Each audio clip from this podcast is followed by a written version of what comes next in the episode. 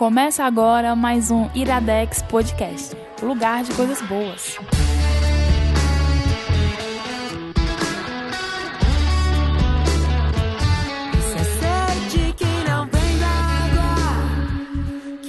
Está começando mais um Iradex Podcast. Eu sou o Caio Anderson e estou aqui com Luísa Lima. Olá. Obrigada pelo convite. Igor Vieira. Oi. E Felipe Teixeira. Olá. Obrigado por aceitar a minha imposição de convite. Mas, de toda forma, a gente tá aqui no Iradex Podcast falando só sobre os filmes do Oscar. E hoje eu vou fazer o que eu resisti fazer semana passada, de não vão ser só duas, vão ser três indicações principais. E ainda tem mais coisa em bonus é track. porque, né, vim aqui só pra fazer é... figuração. Né? Igor, porque é você. Todo mundo quer o seu momento de protagonismo. Vinha, não, eu vim a semana passada. E fui podado. Você pode vir, mas não me indique nada. Aí eu também não vou. Você não, meu cachê não cobre. Mas foi bom, porque vai pagar todas as horas que eu gastei assistindo todas as versões. É isto. Gente, nós vamos indicar hoje três filmes diferentes do Oscar. O Harriet, uh, na ordem, na verdade. O Harriet, Adoráveis Mulheres e o... Lindo a... Dia na Vizinhança. Não é, é na ordem. É, é Primeiro é Adoráveis Mulheres, é. depois Harriet e o Lindo Dia na Vizinhança. Mas a pergunta que nós já temos feito no decorrer desses episódios é como é que tá o ranking? Luísa, Faltam quatro filmes. Dos 53. Dois documentários e dois de língua estrangeira. Gente, pelo amor de da Deus. última vez que eu vim aqui, eu melhorei um pouco, né? Porque foi 20, né? Se não me engano, 19. 19. 32 agora. Olha aí. E só três curtas, hein? Então é? foram 29 longas. Tu não tem é, ideia de quantos tu viu, podada, não? Eu não né? tô muito ligado, não. Né? Se apareceu pra eu ver, eu vejo. Se não apareceu, Eu deixei de acompanhar o Oscar e quando o Rami Malek ganhou, eu, eu, eu vi que Desisti. foi realmente. Não, foi, eu vi que a minha decisão tinha sido certa. Ah, amigo, bom. amigo, eu devia ter notado isso nesse período, mas eu continuo esse relacionamento abusivo. Não. É, o Oscar. Eu quero dizer que da duas semanas atrás, quando eu vim gravar com o Igor, ele me deu um carãozinho, né? Porque eu já tinha visto 20 filmes, eu acho, 20 e poucos filmes. E ele, ah, mas tem curtos aí no meio, não sei o quê, né? Não, pois agora, só de mal. eu vi 49. Mas quantos curtos? curtas? Tudo, tudo. Quantos curtas você viu? Todos os curtas. Então vamos tirar aí, são o quê? São 15. Ah, tem que tirar? Vamos tirar não, 15. É do total. Tem que tirar 15. Ah, vamos comparar 15, 49 menos 15. Não, filme curta ah, mesmo filme. Assim, 34. É caramba, 34, aí o meu foi 29. Curta é filme assim, também. Curta assim. é filme. Eu sei que curta é filme, mas é questão de tempo investido não, não. na atividade. Cara, eu devo estar tá nem com 20 ainda e eu já vi alguns bons curtas, já vi pelo menos uns é, 7 ou 8. Tá então, enrolando aí ele. É. Então é, eu tô perdendo essa, provavelmente. Mas eu só queria chegar a 25 no máximo. Tô ganhando, mas não vale Tem nem uma dinheiro. Vale ainda. o quê? Vale barras de fazer ouro, bolão, hein? Que vale mais do que dinheiro. Vai, no, na noite do Oscar vai ter bolão. Semana que vem, inclusive, eu vou ver um filme na terça-feira, numa sessão especial, mas não é um filme que tá concorrendo ao Oscar. Vou ver Aves de Rapina. Ah. Me desejem boa sorte. sorte. Uma pessoa tá dizendo que é bom. Eu quero ir. Eu vou ficar falando mal de Bohemian Rhapsody aqui, tá bom? Ah, pois vamos falar mal junto, porque não gosto. Ah, é horrível. Já rolou falar bastante mal de Bohemian Rhapsody no passado, quando a gente falou do Rocketman. do Rocketman. Mas é isso, gente. Vamos subir a música. Dessa vez vai ser a mais curtinha essa introdução, porque ah, vão ser três filmes. E Felipe Teixeira tá aqui.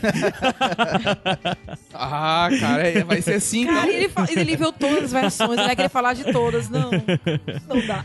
Vamos subir a música, descer a música e já já a gente vem pra primeira indicação, que é Adoráveis Mulheres. Mulherzinha.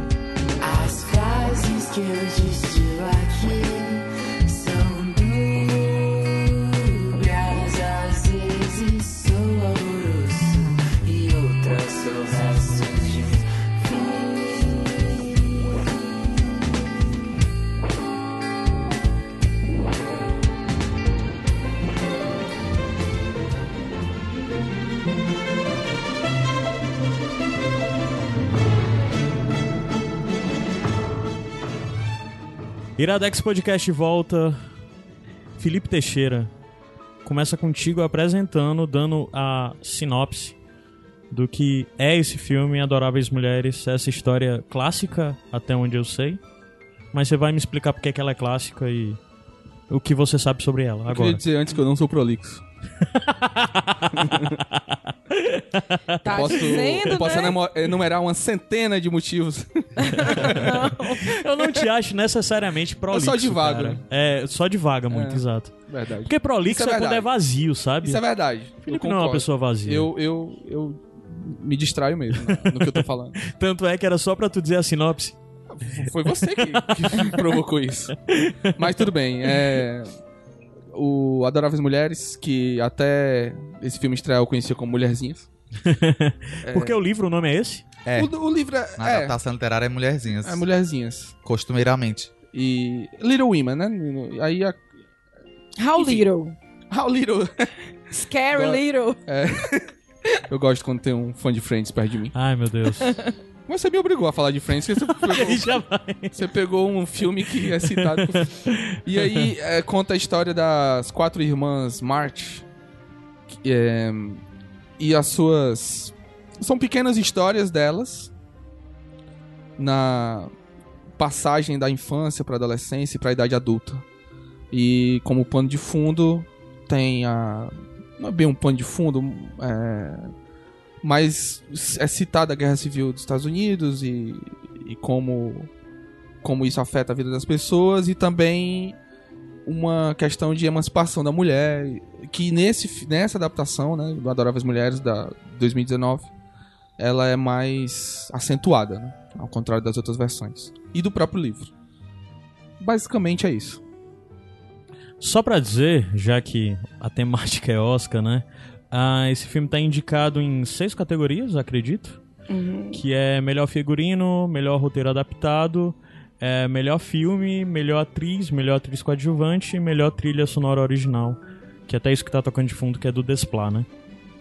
Ah, Felipe, tu tem uma relação particular com, é, com, com esse livro, com essa obra. Tu já É, tudo começou quando eu vi um episódio de Friends da terceira temporada. não, não. É, eu recentemente traduzi o livro pra. Não vou falar o nome da editora porque não tá. Não, tá Não, pode falar, fica publicado. até linkado aí, se você quiser comprar pelo nosso link da Amazon, Pois é, eu porque indico não, que a gente ganha não foi ainda Ah, não foi lançado publicado ainda? de fato. Ah, né? bom, Eu que entreguei a, a- a semana passada a tradução. Ah, bom. E aí me, me mergulhei mesmo no universo. Uhum. Não só do livro, como da autora também e tudo. Uhum. fui atrás de, de ver as outras versões. Tem 12 versões é, pra TV. Caramba. Dessas eu assisti uma, que é uma de 2017 da BBC, que, Uhum. é, que a, e a Joe Martin é, protagoniza, é interpretada pela Maya Hawke, Uhum. a, A Maya que Hawke é esteve a... lá no Stranger Things. Sim, sim. A filha do... A do- filha do Ethan Hawke com a Uma Turma, né? Exato. E Que os- inclusive ela também tá no filme no Era Uma Vez em Hollywood. Tá, e ela a, tá e a rapidinho, piadinha das rapidinho. facas lá, né? É, sim, sim. E, e a Joe é interpretada pela Saoirse Ronan no Que filme. tá Saoirse concorrendo a melhor atriz, né? viu o filme também... É, ela é- não lembro o nome é- da personagem. Como é o nome certo? É Saoirse Saoirse. ou é Saoirse? Saoirse. Essa mulher já tem Oscar, né? Não, não, ela tem Não, várias tem indicações. indicações. Ah, várias indicações. Ela foi 25 indicada anos. lá no comecinho da... Quando Ela ela era, era criança, jovem ainda, é. criancinha, que foi pelo Desejo Desejo, de de Reparação. Reparação. Hum. Que é muito bom, apesar da Keira Knightley. E aí... é, enfim, mas o... Sim, você trabalhou na... É, e aí na tradução fui desse assistir livro? as outras versões. É muito interessante ver Quais, eh, quais as versões que tu como... assistiu? Eu vi a de 33, que a, que a Joe Martin é representada pela Catherine Hepburn. Uhum. Vi a de 49, que eu não lembro qual é a atriz que interpreta a Joe Martin, mas a Amy é a Elizabeth Taylor. Uhum. E a Meg é a Janet Leigh, que é a do Psicose. Uhum. A de- aí tem a de 94, tem um salto aí, né? De 50 anos praticamente. Uhum. Tem 94, que o elenco é muito bom, que é a Winona Ryder de Joe. Aí tem a Christian Bale. Christian Bale de Laurie, né?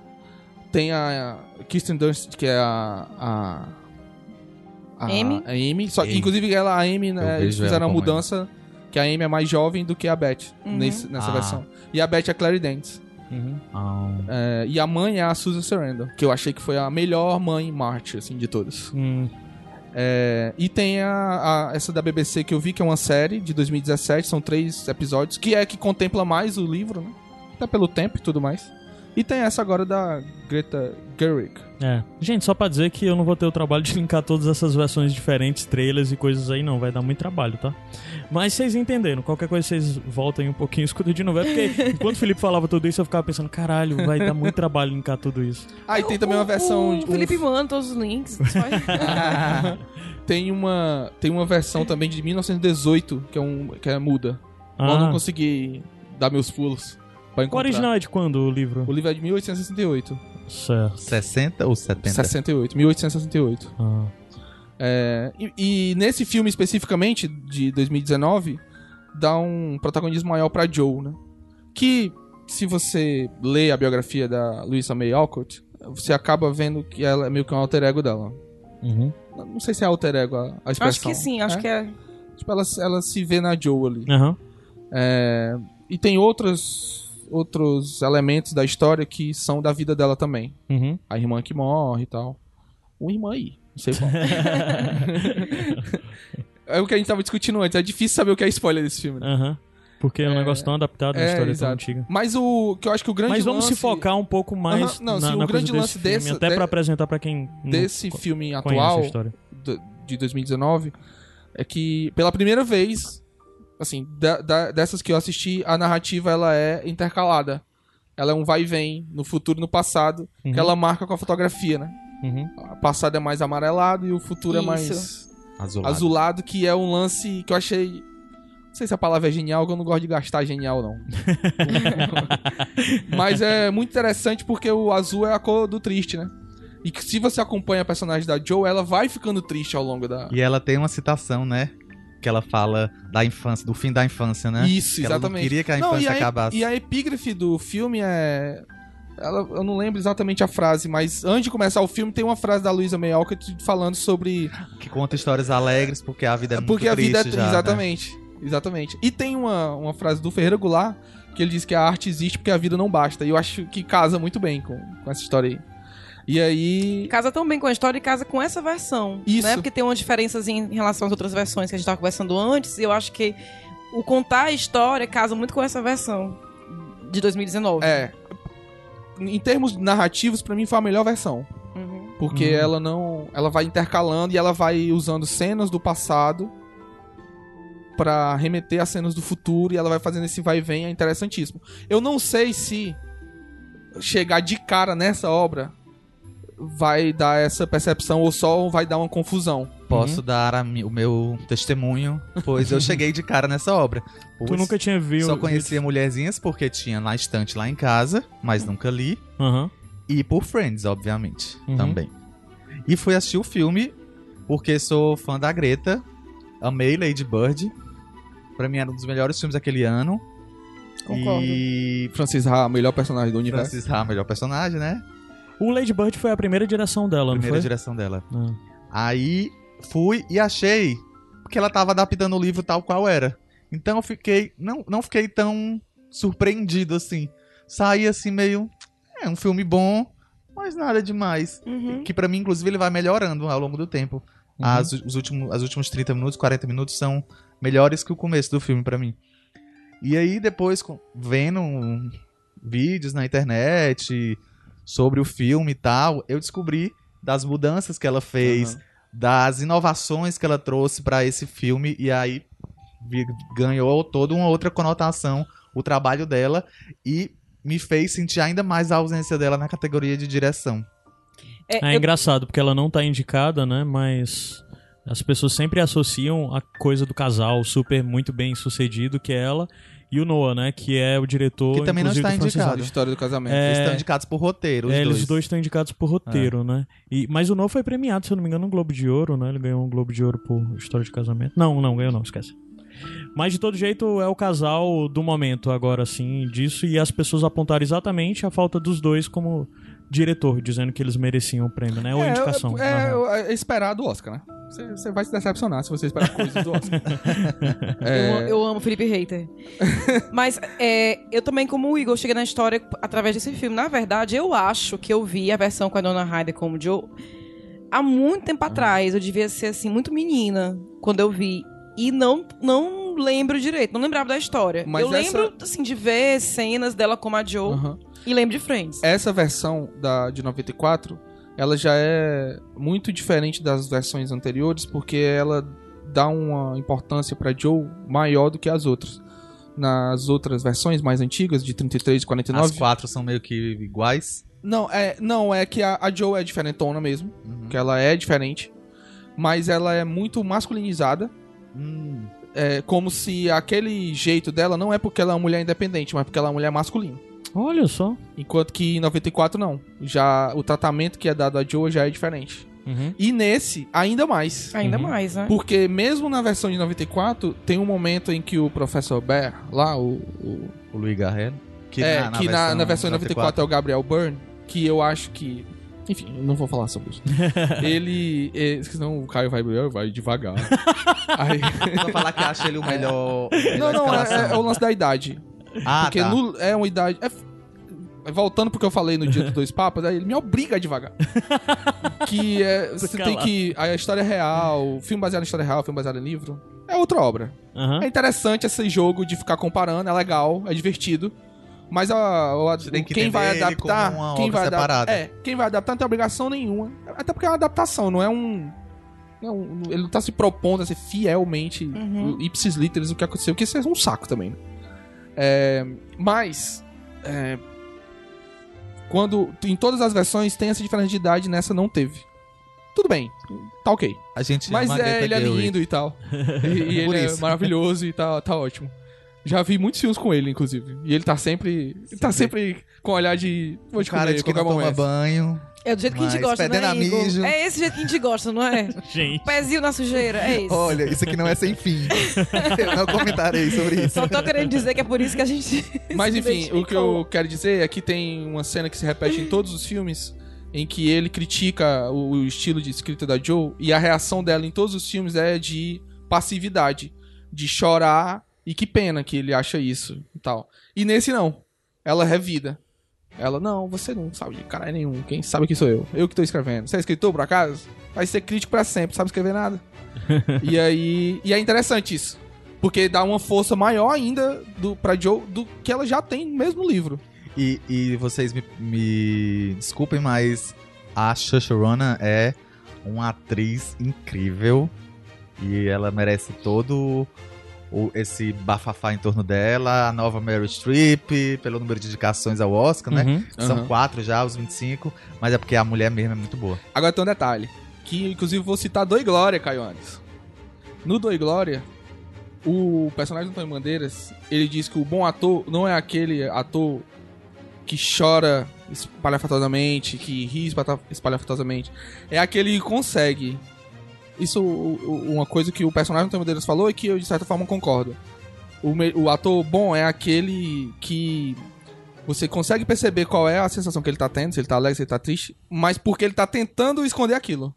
E é uma que a atriz que faz a Amy faz, Florence Pugh. Uhum. Ela faz isso Ela é muito durante- boa Ela é ótima. E, e assim, eu comparo com Claire Foy e Elizabeth Moss?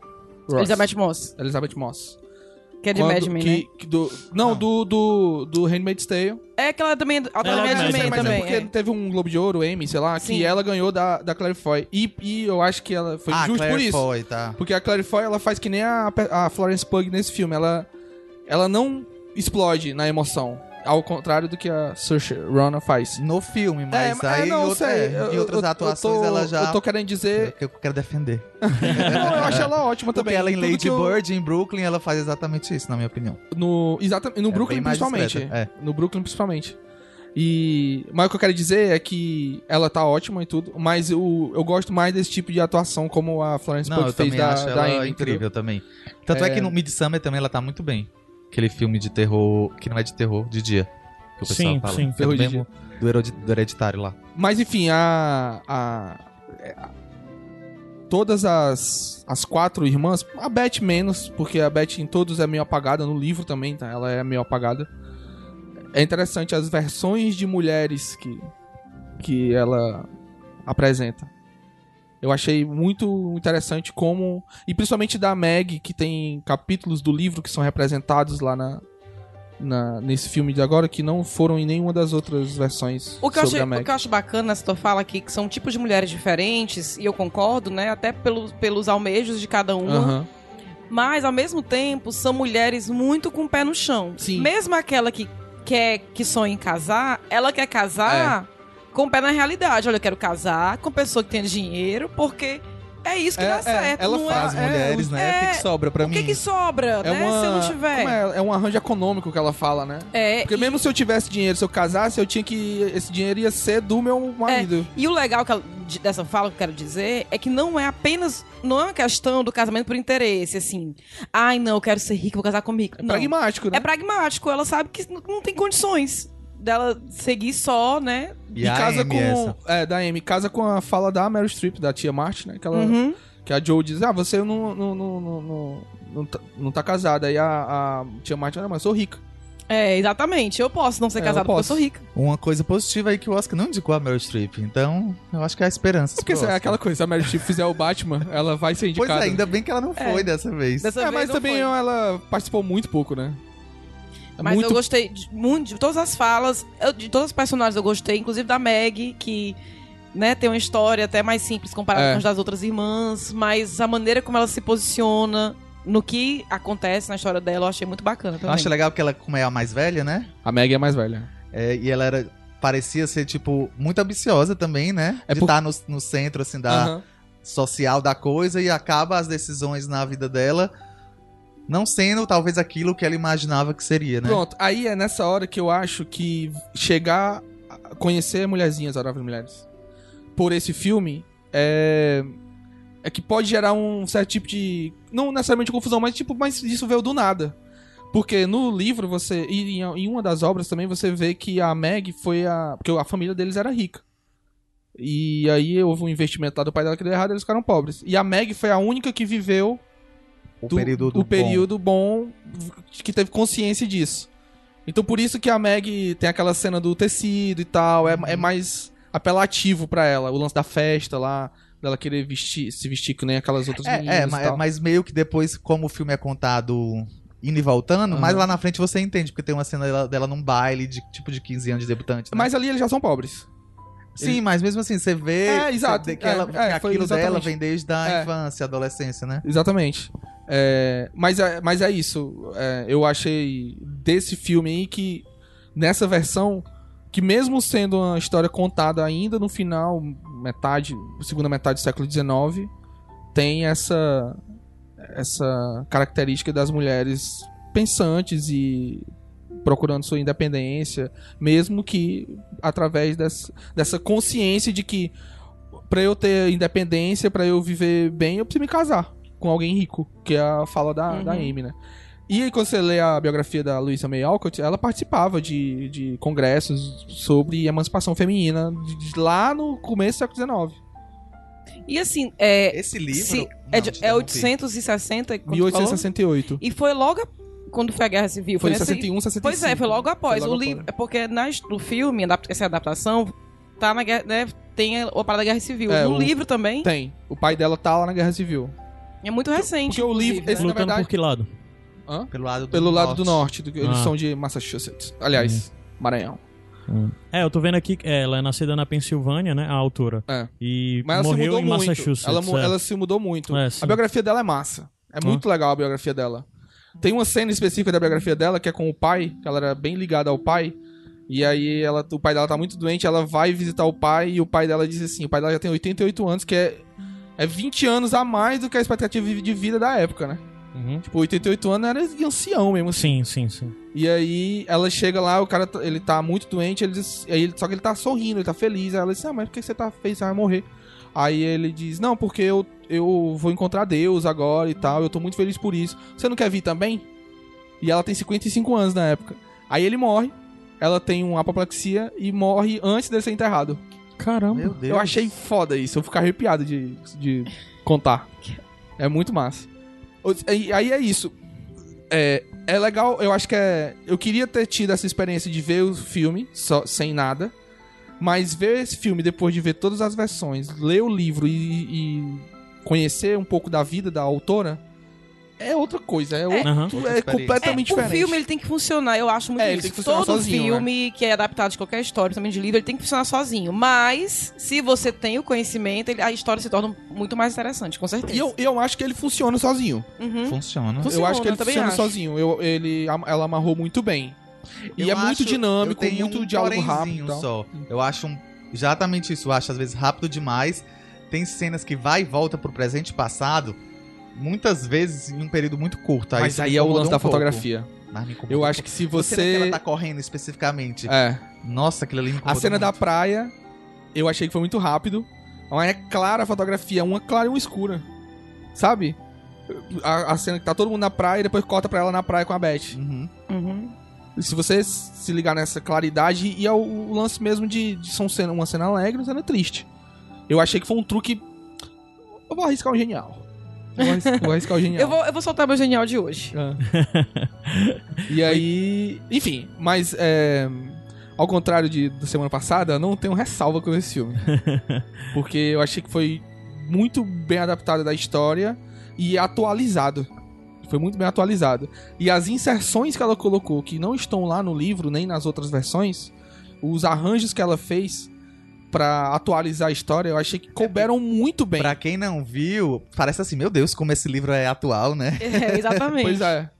Ela fez. Assim, o livro é. E tanto é que. Eu não sei, eu não sei o quanto de spoiler. Eu não vou dizer então. É, é porque eu acho assim que são questões que vêm de muito tempo que parece que nunca terminam, né? Aham.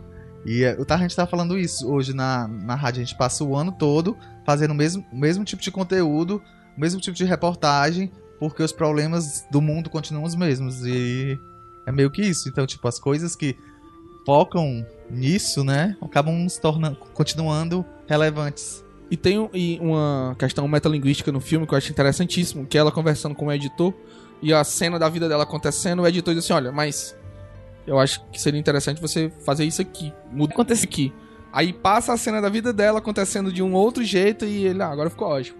Eu achei, eu, achei uma é, ficou sacada legal, muito ficou boa. assim, e aí, aconteceu ou não? É. Ficou assim ou não? E outra vantagem que eu vi desse filme em relação aos outros é que é o seguinte, o livro, ele é todo episódico.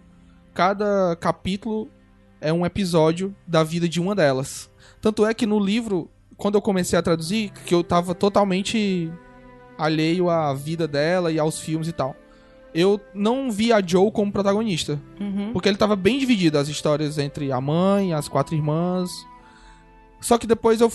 é, devido a essa personalidade da Joe e o fato de ela ter uma relação íntima com a autora, é, você acaba percebendo que ela é protagonista dos filmes. Pelo menos do de 94 e, do, e daí pra frente. E. No. Por ser um filme, um livro episódico, quando você vai adaptar, se você vai adaptar episódio por episódio, por episódio fica estranho. E uma coisa que eu achei interessante desse filme e também da série da BBC, e um pouco do de 94 também, é que elas entrelaçam, as diretoras, né? Entrelaçam as histórias de uma maneira que elas se sobrepõem, que fica fluido, não fica episódico. Uhum. Não sei se vocês já leram o, o Handmaid's Tale, o livro. Não. O livro do Handmaid's Tale, ele é fluido. Ele, ela vai contando e lembrando da época do Luke pra casar com uma cena que ela tá vivendo naquele momento lá Uhum. em, em Gilead. E aí você não... Você vai fluindo, vai fluindo, até meio confuso. Eu acho que se eu não tivesse visto a série, eu não teria entendido o livro Sim. do Handmaid's Tale. E esse não. O livro da Mulherzinhas, ele é episódico, mas essa, essa adaptação da agora, ela sobrepôs uma história à outra pra ficar fluido e não fica estranho, não fica empacado. Uhum. Tanto é que no filme de 33 tem a história fade out, fade in, aí outra história. Fade out, fade in, outra Hum. história. Aí fica estranho. Uhum. No livro funciona, mas no fazer isso no filme acho que não funciona. Enfim, o filme é ótimo. É, a Saoirse Ronan é maravilhosa. Uma- a Florence Pugh também. O, se eu tenho uma ressalva com esse filme é a escolha da Laura Dern. Pra mim não funcionou. Não, gente, não pode falar mal da Laura Dern, não. É proibido. Eu não, eu não, Não achei. Não, Que não... tá concorrendo ao Oscar pelo Uma História de história de casamento, casamento. e eu tô achando que vai levar. Pois é, é como aí atriz sim, coadjuvante. né? ela, pra- lá ela Uhum. coube muito bem, Uhum. eu achei. Mas nesse, ela não me Eu convenceu como a mãe eu- Mas eu achei lá. que o personagem não, não tinha muito a dar também. Mas tem! É- No roteiro, eu não achei que tinha. Uhum. Mas será que não foi a Laura Dern que não deu? Na Laura Dern sempre dá. Porque Uma coisa interessante a observar, assim, é, dentro desse filme, na verdade, é observar a carreira de uma forma geral é da Greta, né? A gente tem muito isso de gostar muito de diretores e ficar revisitando, e é muito legal quando você descobre alguém que tá no início de carreira. A Greta não tá no início de carreira no cinema, porque ela tem crédito como atriz. atriz de muito tempo, desde o começo de, sei lá, 2000 e pouquinho ali, 2002, 2003, eu acho. É, e ela é uma mulher jovem, de 36 anos só. E agora já tinha sido bem premiada com as coisas de roteiro e agora dirigindo dois filmes que chegaram ao Oscar, né? Esse Lady Bird, é por mais que ela não esteja em categoria, ela nunca, eu acho que ela não foi indicada a diretora também Foi, Lady Bird. foi? Lady Bird foi. Ah, foi. Foi a quarta mulher indicada ao Oscar. Em direção. Na, Só na categoria de direção. Caralho. Ou quinta. É, e só uma ganhou até hoje, né? Catherine Só, Bigelow. é. Só a Bigelow, né? É, pois é, então é, eu acho muito legal E cada ver... uma só foi indicada uma vez. Ah, eu acho muito legal isso de a gente ter alguém novo, né? De certa forma, da nossa geração pra estar acompanhando. Mulher. E mulher, né? E eu acho que é, é, é isso. A Greta meio que tá nesse. Tá me- meio nesse lugares de mulheres de Hollywood que as pessoas. Quando veem o nome, digam eu quero ver. Que é do mesmo jeito que quem agora tá nesse lugar também é a Phoebe, né? A Phoebe Waller-Bridge. Aham. Aí tem esse super time aí que tá sendo formado. É meio foda, né? Que é, é algo muito pequeno e muito. Mas pelo menos existe hoje em dia, né? Diferente de antes. Ah, mas é isso. É mais pequeno, mas ele acaba sendo menos reconhecido do que pequeno. Aí parece menor, entendeu? Ah, entendi. Porque não tem, não chega tanto. Teve outros filmes dirigidos por mulheres incríveis em 2019 que foram completamente ignorados. Um deles Uhum. é o que eu vou indicar aqui. Mas a gente pode citar outros. Teve Booksmart, teve As Golpistas, teve muitos outros filmes. Teve o, o que eu falei até, eu indiquei no bonus track passado, que foi um filme que foi ignorado no Oscar, que é The Farewell, A Despedida. Sim, também Sensacional, um ótimo filme também. dirigido por mulher também. Ah, mas é isso. Vamos subir a música, descer a música e a gente volta já já pra segunda indicação.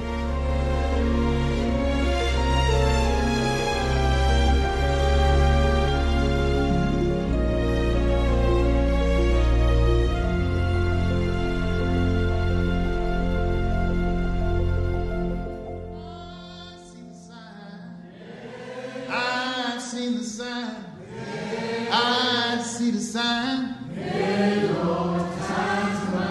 It's a sign of judgment. Sign of judgment. Sign of judgment.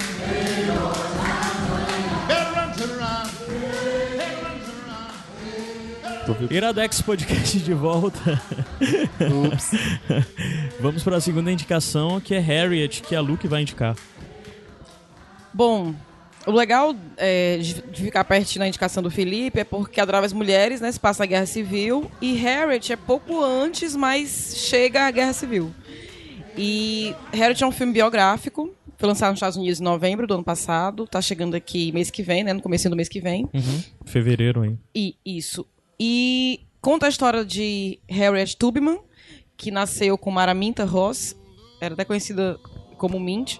E ela foi uma escrava que escapou né, da, da fazenda lá do, do seu dono e acabou se tornando um abolicionista. E ela é muito conhecida, né? É é uma figura histórica nos Estados Unidos. Ela foi uma mulher que, inclusive, liderou soldados na Guerra Civil e libertou centenas de escravos. É, libertou dezenas, né?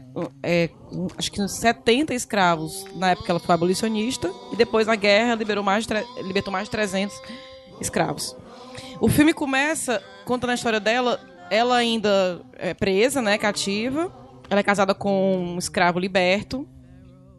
E ela vai tentar a sua alforria. Como ela não consegue, ela opta por fugir. Só que tem algumas coisas que acontecem ali que eu não quero entregar muito do filme, que é bacana descobrir. Coisas sobre ela, né?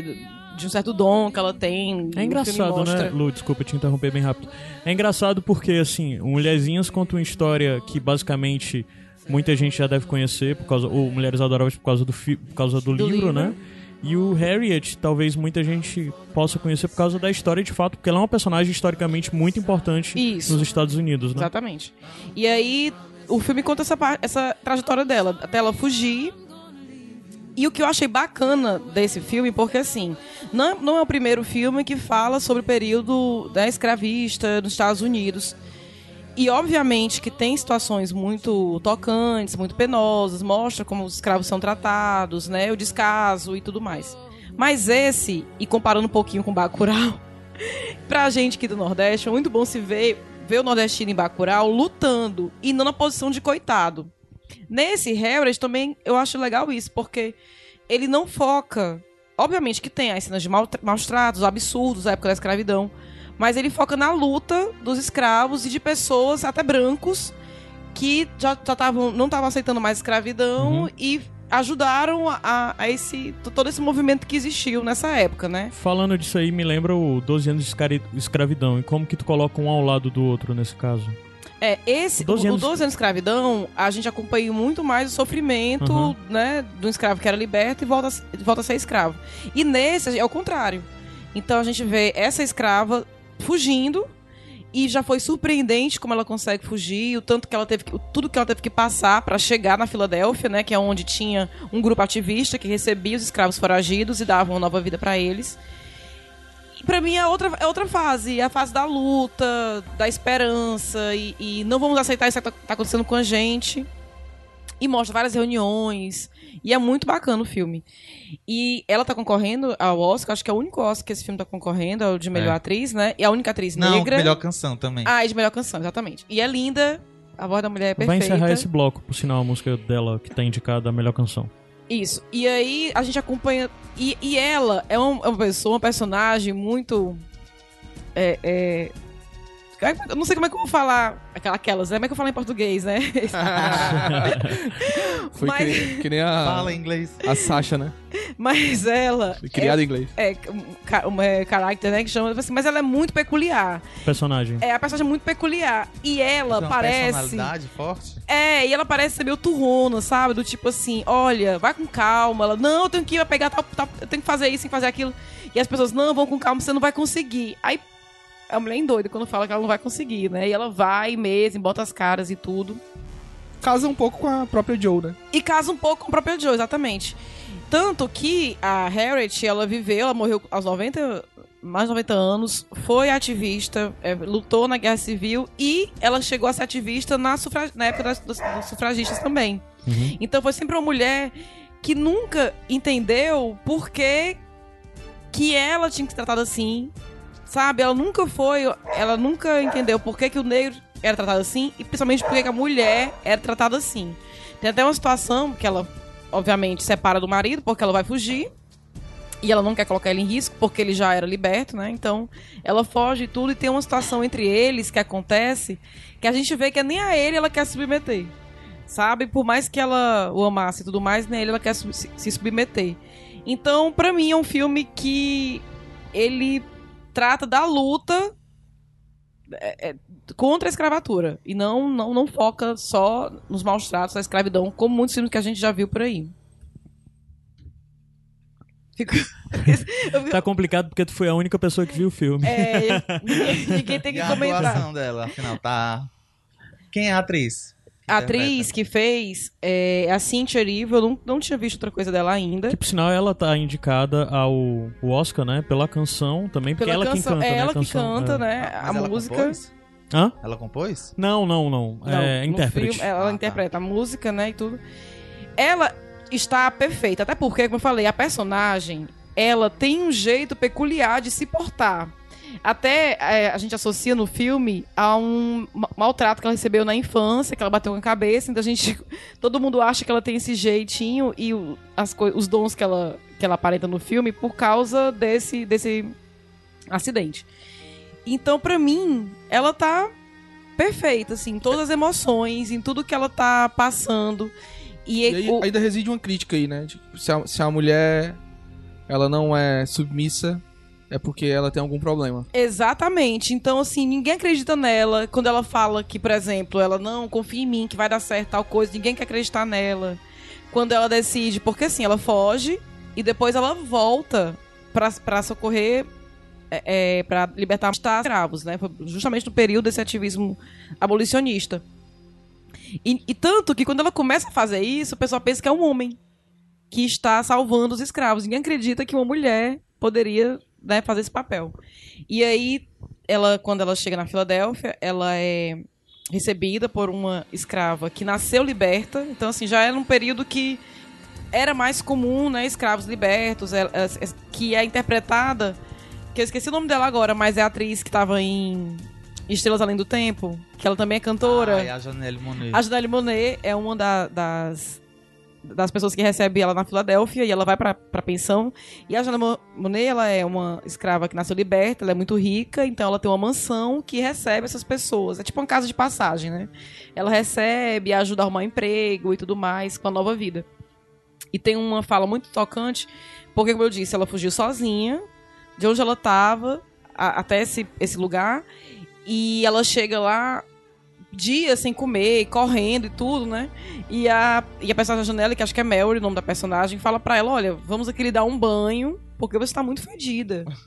Né? E você tem que se reintegrar à sociedade. Ela ensina ela a se portar e tudo mais. Você tá muito fedida. Aí ela fica indignada, ela olha pra mulher e falou assim: Você nasceu livre, não foi? E ela nasci. É, você não sa- não sabe o que é o fedor de ter que correr pela sua liberdade. E o que eu achei bacana foi que a mulher, como ela, ela liberta, mas ela é negra, e ela ajuda escravos, então ela pega e ela fala: É verdade. É o, Eu peço o- perdão, não sei. Não é, realmente. É tipo. é, reconhecer o privilégio, né? É. É, Assim, mesmo numa condição dentro da sociedade subprivilegiada, por ser negra, por ser mulher, Sim. numa sociedade ainda escravocrata, Uhum. mesmo assim é um privilégio em relação a. É, por ela já ter Ah, nascido liberta. ela né? nascer liberta. Então, eu não quero falar muito pra não entregar muito da história, embora ela seja uma personagem conhecida. Certas coisas acontecem no filme que são muito. É, é a história dos túneis, é? Tem Não. a ver com túnel, não, né? Não. Eu tô confundindo essa história. É, n- não. Mas conta muito a história desse grupo ativista que tinha na Filadélfia e depois a perseguição que o governo fez contra esse grupo porque começou a acabar com a economia, né? Porque os escravos estavam todos sendo libertos e aí os senhores lá das fazendas estavam tendo prejuízo, obviamente, e aí se juntaram com os políticos pra perseguir essas pessoas, tornar crime, algumas coisas. E aí teve a invasão na Filadélfia, tiveram que fugir, tem todo, toda essa, essa situação que culmina na Guerra Civil. Ah, culmina na Guerra Civil. Isso, é. E aí a gente vê o avanço da personagem, né? E passam-se anos e conta a história, conta a história da família. E é muito bacana, eu adoro filme é, biográfico que no final tem as letrinhas, né? Fulano de tal libertou tantos escravos. Fulano de tal morreu tantos Era de tipo o idade. Schindler do, da Guerra Civil Americana. Uma coisa interessante sobre esse filme que foi uma, uma polêmica que foi muito irônica, porque esse filme, meio que esse filme tá agora, é, por mais que concorrendo a poucas coisas no Oscar, né? Significativo, uma mulher dirigindo, história de uma, uma, uma mulher negra, escrava, etc.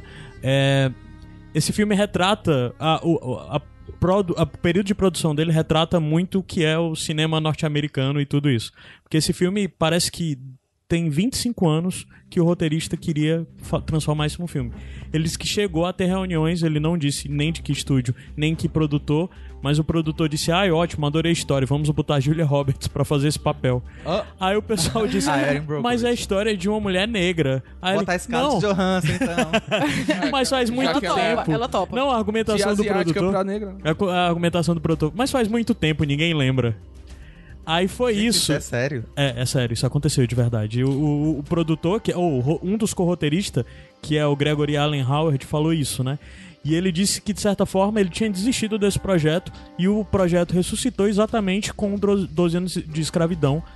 Notou-se que tinha, e logo depois, três anos depois, veio o Oscar So White, que possibilitou. Aí diz que o cinema, por mais que o Oscar ainda não tenha mudado tanto, Hollywood tá mudando um pouco. Aí ele disse que esse filme começou a Soul White, produzido. né? Porque ela é a única negra. Pois é, é isso que eu tava refletindo no dia desse. Teve o Oscar So White, foi 2015, né? se eu não me engano. 16. É, dos filmes dos filmes de 2015 do Oscar de 2016 que o Leonardo DiCaprio ganhou finalmente, foi isso, né? Sim. E. E depois, né? Teve Não, o Moonlight, é. que É, Teve ganhou. um que realmente, né? Aí que foi o do ano seguinte É. e pronto. É. E voltou, né? Voltou. É, tipo, parece um. E eles ficam dando migalhas, botam os É. apresentadores. Uma- Quem apresentou as indicações esse ano foi a Issa Rae. Aham. E tem um ator asiático que agora eu não vou Aham, orientar, aham. que eu não vou lembrar o nome dele. Sim, Eu eu, sei quem não sei é ele, eu sei quem é, mas eu não Mas, lembro o tipo, eles ficam colocando isso pra Ah. dizer, olha aqui. Então, mas Sabe eu acho tokens, que... O chamado é, token, É né? verdade. O grande lance é que todos os grandes, as pessoas que já estão há ano ganhando prêmios, são brancas e a tendência é que eles continuem ganhando porque eles são as pessoas que ainda têm recurso para produzir vota- coisas. Que estão votando também. E estão né? voltando, A mas eu maioria acho vai que votar. pelo menos é, a curto prazo pouquíssima, quase nada mudou, mas a longo prazo talvez uma mudança te- venha acontecendo de fato, né? Sabe que- Pela variedade que tem acontecendo. Sabe o que que eu inclusive, achei? desculpa, bem rápido. Inclusive uma das coisas que ele aponta, o produtor falou que é, é, são os três marcos desse filme, né? Que É, primeiro, o filme começou a ser produzido. A, a ideia voltou pra ele a partir de 12 anos de escravidão em 2013. 2016, o Oscar, o Oscar So White e veio as conversas. Ele disse que esse filme começou a ser produzido nove meses depois do Pantera Negra entrar aos cinemas, que de uma forma ou de outra, independente de valor, Marvel, não sei o que, estúdio, etc., é um marco também pra, pra, um, pra esse movimento de, de uma forma geral, né? Que é um filme de entretenimento, um filme de um grande estúdio, etc, né? Então, assim, E também a ganhou curto Oscar. Prazo, é, a curto prazo não tem muita mudança, mas a longo prazo tem todas essas pessoas que não estavam lá e agora estão, né? Sei lá, como disse, é um filme que a, a, a Cassie Lemons, que é a diretora desse filme, é negra, né? É, o problema é que as pessoas cansaram de esperar, né? Aí Sim, sim, prazo não, é acho justo. suficiente, né? É, eu acho justo. Qualquer zoada que tem, qualquer coisa. Foi muito polêmico também agora durante o Grammy, né? Foi muito polêmico. Mais Vários artistas vez, negros a- dizendo que não vão voltar mais lá. Mais uma vez também a mulher branca, né? A Sim, sim, sim. ganhou muitas categorias, mas aquelas categorias negras, né? Que eles chamam, que é sim, os sim. contemporâneo, urbano, não sei o quê. Exato, exato. Lu. Esse filme me fez pensar na- no filme também que ocorreu ao Oscar, que ganhou algumas premiações, que foi Histórias Cruzadas, Uhum. que trata, né, da, da época que as negras eram já eram libertas, obviamente, não era mais escrava, mas da- das empregadas negras e Uhum. tudo mais. O- Aí esse filme foi elogiadíssimo e ele me incomodou bastante. Por quê? White Porque era a história de um. Exatamente, de uma menina Te incomodou branca. desde aquela época, Lu? Ou foi algo que veio uma reflexão Não, depois? me incomodou desde aquela época. O- Só que assim, é, eu gostei do filme, Uhum. mas pensando nisso, na história, me incomodou e veio à tona de novo essa discussão no Estrelas Além do Que Tempo. tu fala do. que do- Quem é o Ah, ator esse é o da. É o. Na, na Histórias Cruzadas, quem faz é a Emma Stone, Não, né? Que ela no- conta. E no do Tempo é Tem o um- Harrison é o Ford. Harrison Harrison Ford. Ford? Que também teve. Eu acho que é o Harrison Não, Ford. é o. É, não, é o. Porra. Waterworld. Sim, sim, sim. Peraí, eu vou ver aqui pelo Mel Google, mas... Não, Kevin Costner. Kevin, Kevin Costner. Costner. Pronto, Kevin desculpa, Kevin Costner. Costner. E, e me veio, me veio à tona de novo. Quem Histórias Tanto filme do. Kevin Costner, é. eu lembrei de Waterworld. comentou quando tu indicou. E eu, o enco- e eu filme, comentei isso quando eu indiquei o filme, o, o Além do Tempo, né? Tempo. Na, história dos- na história de Histórias Cruzadas, tem isso que é uma menina branca que vai dar voz às histórias da- das negras. Esse filme não. São negros lutando por negros. E mesmo que tenha ajuda de brancos, porque de uma forma ou de outra é, é, é preciso, digamos assim, né? Porque a sociedade, Porque- a norma é. a branca. norma é branca, né? Tem algumas pessoas brancas no ativismo, mas em todas as reuniões que ela participa, ela tá sempre apontando que a garra, a garra maior de lutar é deles, porque os brancos estão ali, porque finalmente entenderam que é um absurdo, mas eles não. É, A palavra é essa, não tem lugar de fala, É. porque não viveram isso. É. É que nem. Interessante só uma coisa que tu pulou um outro filme, que foi quem ganhou o Oscar ano passado, que foi o Green Book, que é o mesmo caso Ah, no é, final que das é- contas, É, né? que por, que por isso que eu odiei ele ter sido o vencedor do filme, porque pra mim ele peca muito nisso também.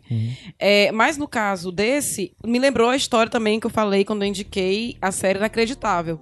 Que eram as mulheres, duas detetives mulheres, querendo que é, é, mais. com mais fome que aquele caso resolvesse logo. Porque elas entendiam que era andar com medo de a todo momento poder sofrer um estupro ou um abuso. Tem essa fala da, da detetive que ela fala, né?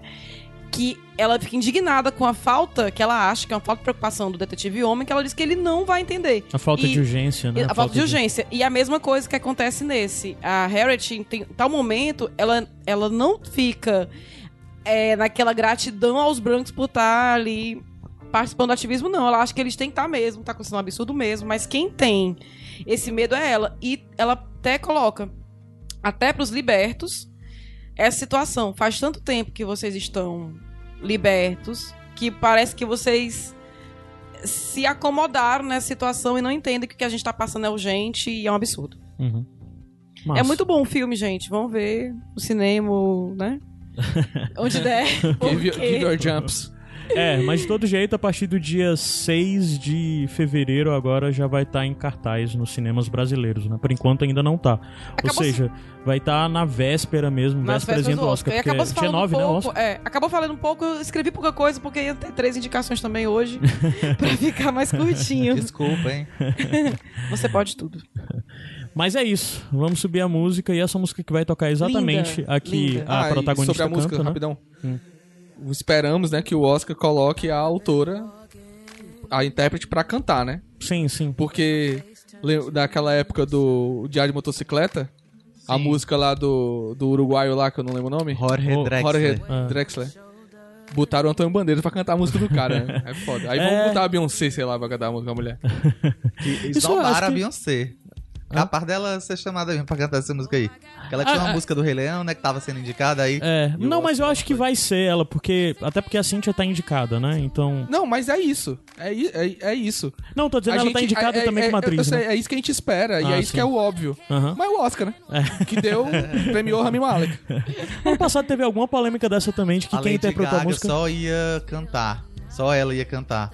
Aí. Ela e o Bradley Cooper. Ela se recusou se os outros não cantassem, os outros indicados não cantassem também. Ah, foi isso? Foi. Ah, massa. Atitude correta. Pois é isso, vamos subir a música e já já a gente volta pra terceira indicação. Across the river, can you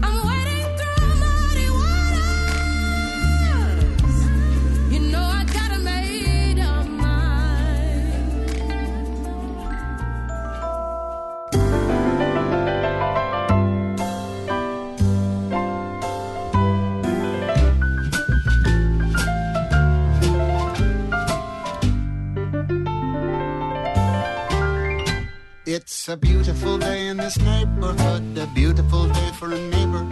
Would you be mine? Could you be mine? It's a neighborly Iradex Podcast de volta. Só uma informação que só agora eu descobri, comentei, é essa música stand-up que tocou antes, que é que tá concorrendo ao Oscar, né, pelo do filme Harriet.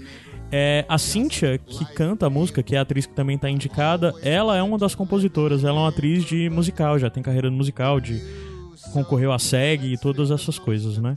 É, então, assim, além de intérprete, ela é compositora e ela tá indicada, então, pô, essa tem que ser ela cantando, nossa, que se não for vai ser foda. Então, acho que vai ser.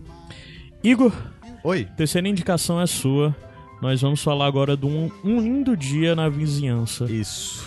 Ah, que só tem uma única indicação esse filme. Injustamente, que já deixa aqui o meu reclame. é a melhor ator coadjuvante por Tom justamente, justamente, mas É, essa é sim, justa. sim. essa é Eu justa. amo que o Igor é igual a Milha, é passional. Quando ele Não, gosta de um filme, mas- ela mas- fala, Tamo junto, então. injusto ter Eu só vou- uma ó, pra- indicação. Pra, quem gosta de, de fatos do tipo, já vou começar assim. Só a primeira coisa. Não, deixa É, eu começar vai, assim. Tá bom. Eleito pela Times, um dos melhores filmes de 2019, numa lista que inclui Dor e Glória, O Irlandês, Era Uma Vez em Hollywood, Ruim. História de um Casamento, Adoráveis Mulheres, Parasita, Entre Facas e Segredos, Dolemite e As Golpistas. Nota no Rotten Tomatoes, 95% da crítica, Hum. 92% do público. 80 pontos no Metacritic e no IMDB 7.6, que é a menor nota. Então, é um filme muito bom. Não é só passional, não. Não é só passional, Tem razão né? aqui também. Não, tudo bem, mas eu acho engraçado é porque eu sou assim, sabe? Eu. Rocketman pra mim é a maior decepção desse Oscar. De não ter sido indicado, né? Exatamente. Ah, tá. Pois é. Só pra dizer que, assim, eu já vi esse filme, é o único dos três que eu já vi, e, assim, é, é a melhor coisa desse filme, é o Tom Hanks. Então, assim, fácil. É impressionante ele nesse filme. É, é muito, muito, muito carismático a coisa dele. É é uma figura muito adorável, né, assim. Mas É, vai, dá o teu... é, ele dá o- pode fazer qualquer dá coisa, sinopse eu acho. É, mas eu não gosto desse quando você fala assim, ah, a melhor coisa parece que você tá diminuindo todo o É, resto. eu, eu, Não, eu só tô dizendo discordo, que eu o acho que seria filme é como melhor, bom, melhor. O Eu filme digo é todo também. bom pra mim. Ah. O filme conta a história baseada em uma história real de um jornalista da revista Esquire que vai fazer um, um profile, né, um perfil sobre Isso um é o quê? 80, é? Por volta de 80? 98. 90 e alguma coisa. 98. Ah, é, eu achava É. que era É. mais... Era antes. Vai fazer o perfil de um 98 que faz 22 anos já, né? Só pra... vai fazer o perfil de um apresentador de programa infantil educativo, que é interpretado pelo Tom Hanks. o, o apresentador. O apresentador. O, rote... o Jornalista. repórter é interpretado pelo Matthew Reese, do The Americans. Uhum. Que ele também tá muito bem. Ele é muito bom ator também. Ah, não me tocava que ele é do The Americans, aquela É. série lá do, dos É, russos ele é o marido. disfarçado, né? É. Tá bom. E é assim, ele é um jornalista bem, bem problemático, porque ele é do tipo assim que entrevista a pessoa e depois queima ela, assim, sabe, nos artigos. Então a editora dele, quando chama ele pra fazer esse, essa, essa edição da revista especial, da, da revista Squire, que seria sobre heróis americanos, ele fala, ela fala, ó, esse aqui foi o único. Ele, quando ela fala que é o Fred Rogers, ou Mr. Rogers, como Uhum. ele é conhecido, né, pelo programa dele, infantil, ele já, tipo, torce o nariz, assim, sabe? Esse cara, Uhum. ela foi o único que aceitou ser entrevistado por você.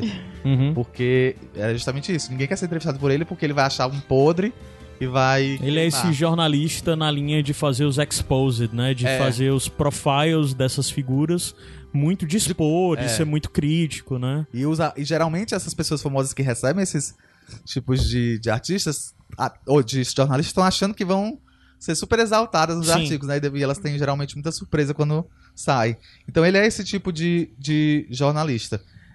E ele tem problemas com o pai, de relacionamento com o pai. Uhum. E aí. Eu já vi algo, inclusive, desculpa te cortar, mas eu vi algo que basicamente fala muito sobre esses filmes, né? É, de alguma forma, esse é mais um filme sobre um homem branco irritado, assim.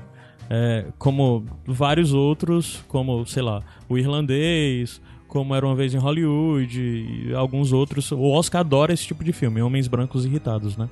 Mas a vantagem desse filme em comparação com os outros é que ele tem um grande contraponto, que é, no caso, o personagem do, do Mr. Rogers, Isso, né? ele Interpretado fica, pelo Tom Hanks. ele fica é, como é que a gente diz, bitolado de desmascarar o cara, porque o Mr. Rogers é uma, é uma pessoa assim, na TV, primeiro, é um- muito estranho pra gente que viveu no Brasil com Xuxa, Eliana e Angélica, ver um apresentador infantil, um senhor de meia idade. Aham, Mas é um programa de TV educativa pública, é como se fosse na TV Cultura aham. aqui no Brasil. Então é um programa com que trata de temas super sensíveis, que ficou no ar por- de 68 a 2003. É.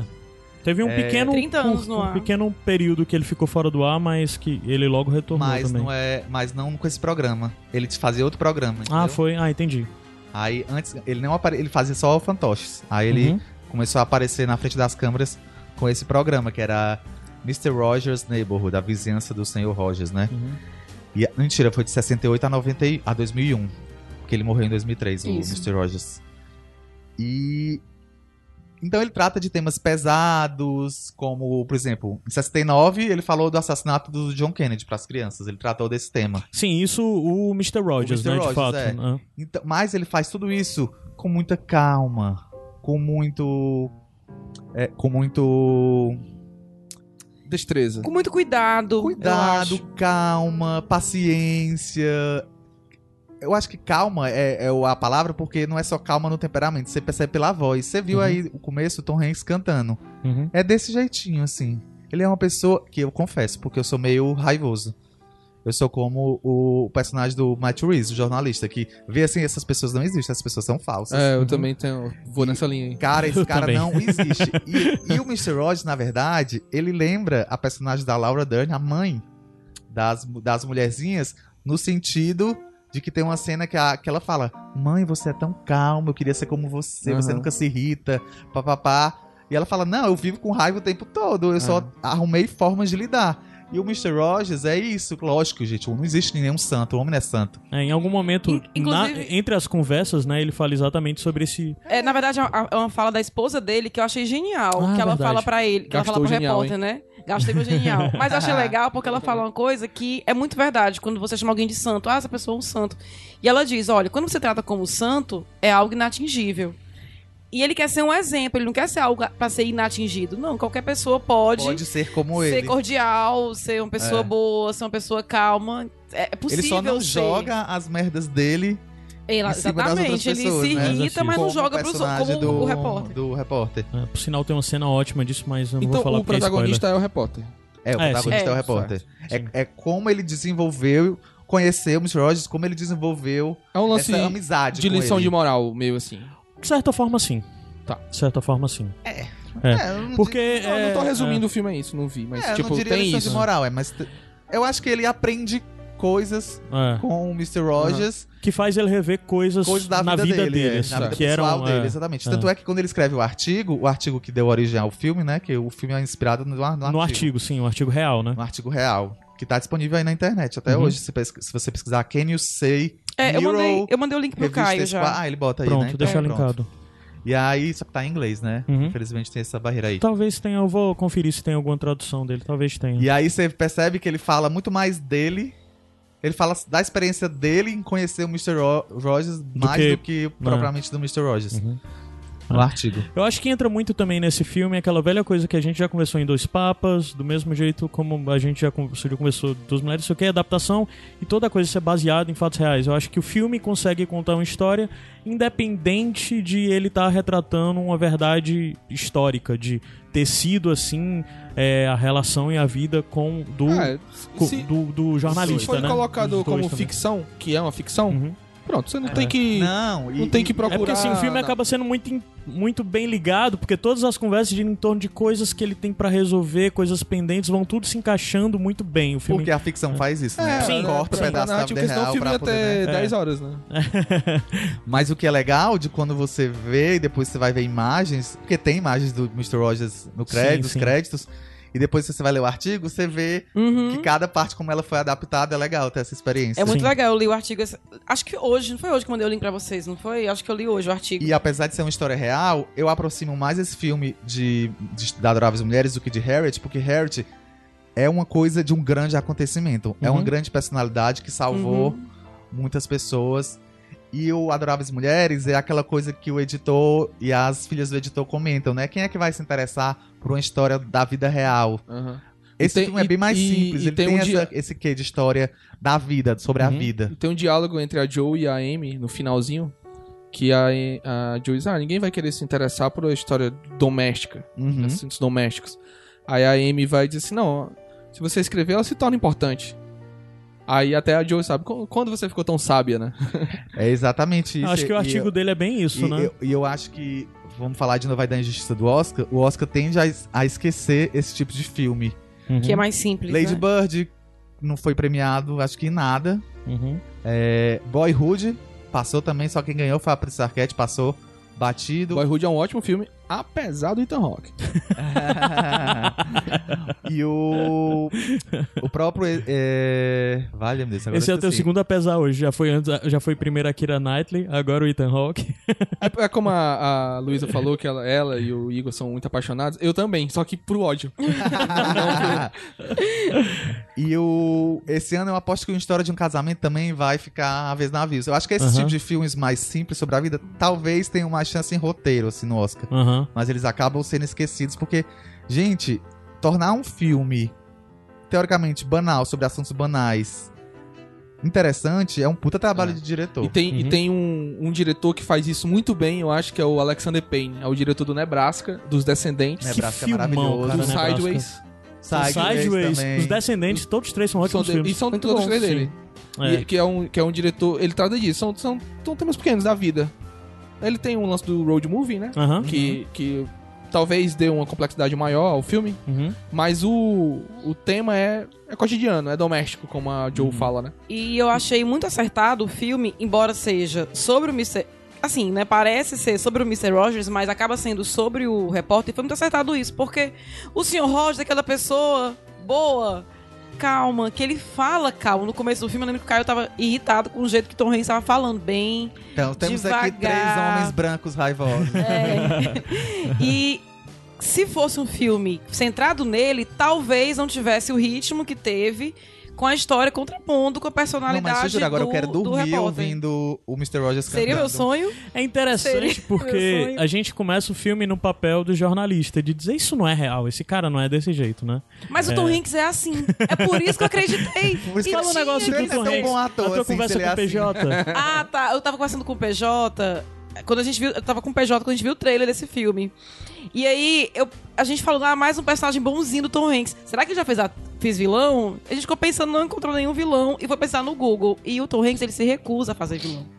Ele Não, diz, ah, ele não ele- aceita. Talvez ele pense assim no- nessa imagem dele de queridinho da América. É, e ele fala que não publicidade não, e- também, né? Sim, sim. É, tudo bem, pode ser, mas na fala dele, obviamente, né, que vai ser algo mais romântico, na fala dele é que ele não conseguiria passar a credibilidade do Aham, vilão. Cláudia.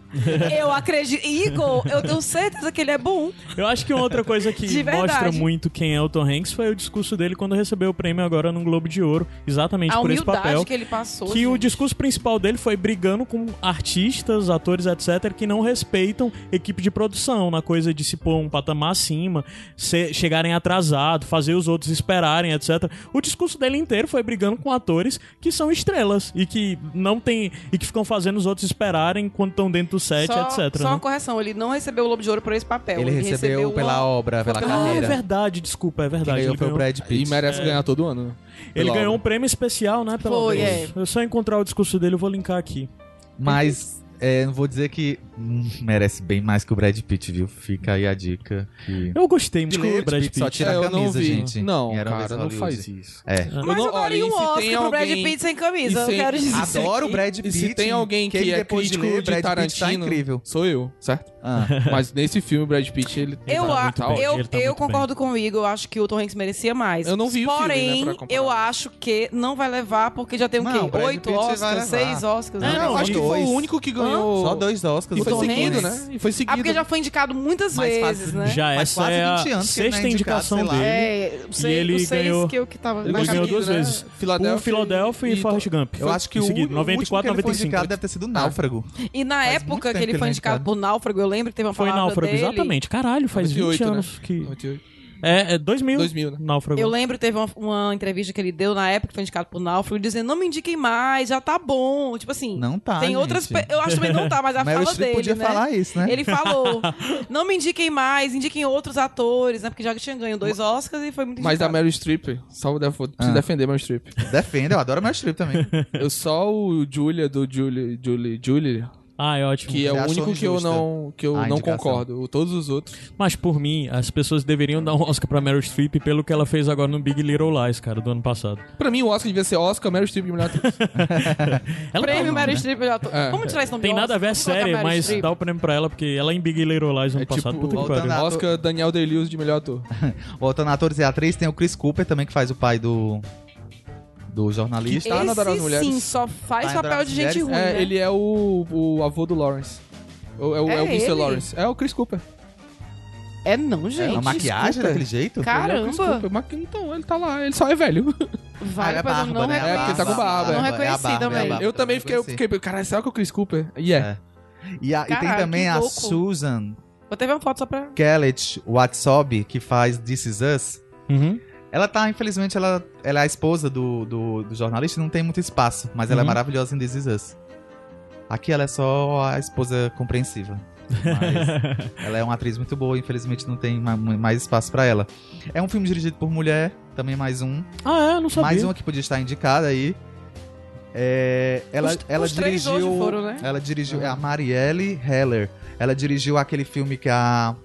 Como é aquela atriz de comédia que fazia Gilmore Girls? Foi indicada? Eu poderia me perdoar. Ela fez Madrinha de Casamento. Ah, muito bom Madrinha de Casamento. Como é o nome dessa atriz, gente? Não lembro. Eu vou aqui conferir direitinho. É a protagonista do Madrinha de Casamento? Não, é uma das madrinhas. Ah. Eu não queria falar, gente, mas é a atriz gorda. Eu, tô- Ah, eu, tava- sim. eu também fiquei calada pra não dizer isso. Eu sei quem é.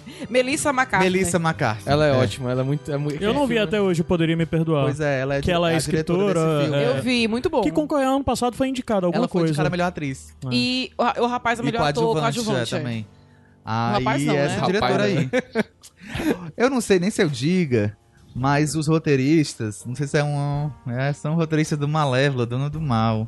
Ai, gente. Isso não ajuda muito, não. Não ajuda Eu muito, Mas não. Malévola, eles são mas roteiristas nem- também de Transparent, daquela série que tu gosta. Pô, eu adoro Transparent. Eles escreveram vários episódios de Transparent também. Malévola é bem ruim, né? Aff.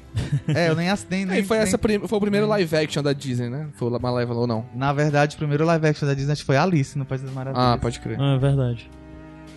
Mas Então é isso. É isso. É Mais um alguma filme coisa? que, cara, te juro, assim, por mim eu indicava melhor filme, melhor roteiro, melhor ator, melhor ator coadjuvante. Que. E, e é, de no- é em 98 que se passa? E talvez seja até mais difícil um design de produção de uma época tão próxima, né? É, Assim, é. eu sei, faz 22 anos já, É. mas. é, tem Mas é muita coisa que estranho, tá, né, tá aqui pra ainda. mim, entendeu? 90, faz 10 anos. É para. estranho que 20 olhar é pros 10. 90 é, já parece. Não 90, não parece tão próximo, já parece mais longe. Tanto é que por isso que eu perguntei se era na década de 80 o filme. Mas eu acho Sabe? que teve essa É discussão entre nós quando, É quando porque a gente tem, tava um- assistindo tem uma fotografia também que deixa parecer uma coisa mais velha mesmo. É, Mas se também- definitivamente é 90 pelos telefones sem fio É que porque tem, tem, que aquela é bem qua- a qualidade 90. também da TV também, né? Ele mostra É. a imagem de TV Sim. daquele, daquela época. E TV a PBS, que é uma TV pública, né? Que não é, né? Olha, eu vou dizer, tem muito filme que tá na lista dos melhores filmes que eu trocaria fácil por esse. Ford vs Ferrari eu trocaria fácil por esse. Não, eu me surpreendi muito com o Ford vs Mas eu é- também, eu mas gostei, é- mas eu digo assim, se é pra estar Ford, Ford vs Ferrari, Não, eu tiraria é do Tarantino e do Martin Mas aí, Scorsese. claro. Mas Ah, aí, mas Oh, aí é oh. o. É o. Quando, quando se pensar nisso, em Justiça do Oscar, você lembra de Gwyneth Paltrow ganhando de Fernando Montenegro. Nossa, E você lembra péssimo. de Jennifer Lawrence ganhando de Emanuele Rivar. Quando você lembra dessas duas coisas, vai pronto. Então, Rapaz, se, eu- se isso eu aconteceu, qualquer Emma- coisa pode olha, acontecer. Foi o Harvey Eu- Weinstein que aconteceu. Eu lembro de Emma Stone ganhando de Isabelle Huppert. Foi a Emma Stone que ganhou dela? Não, foi, Foi, a, a Emma foi Stone.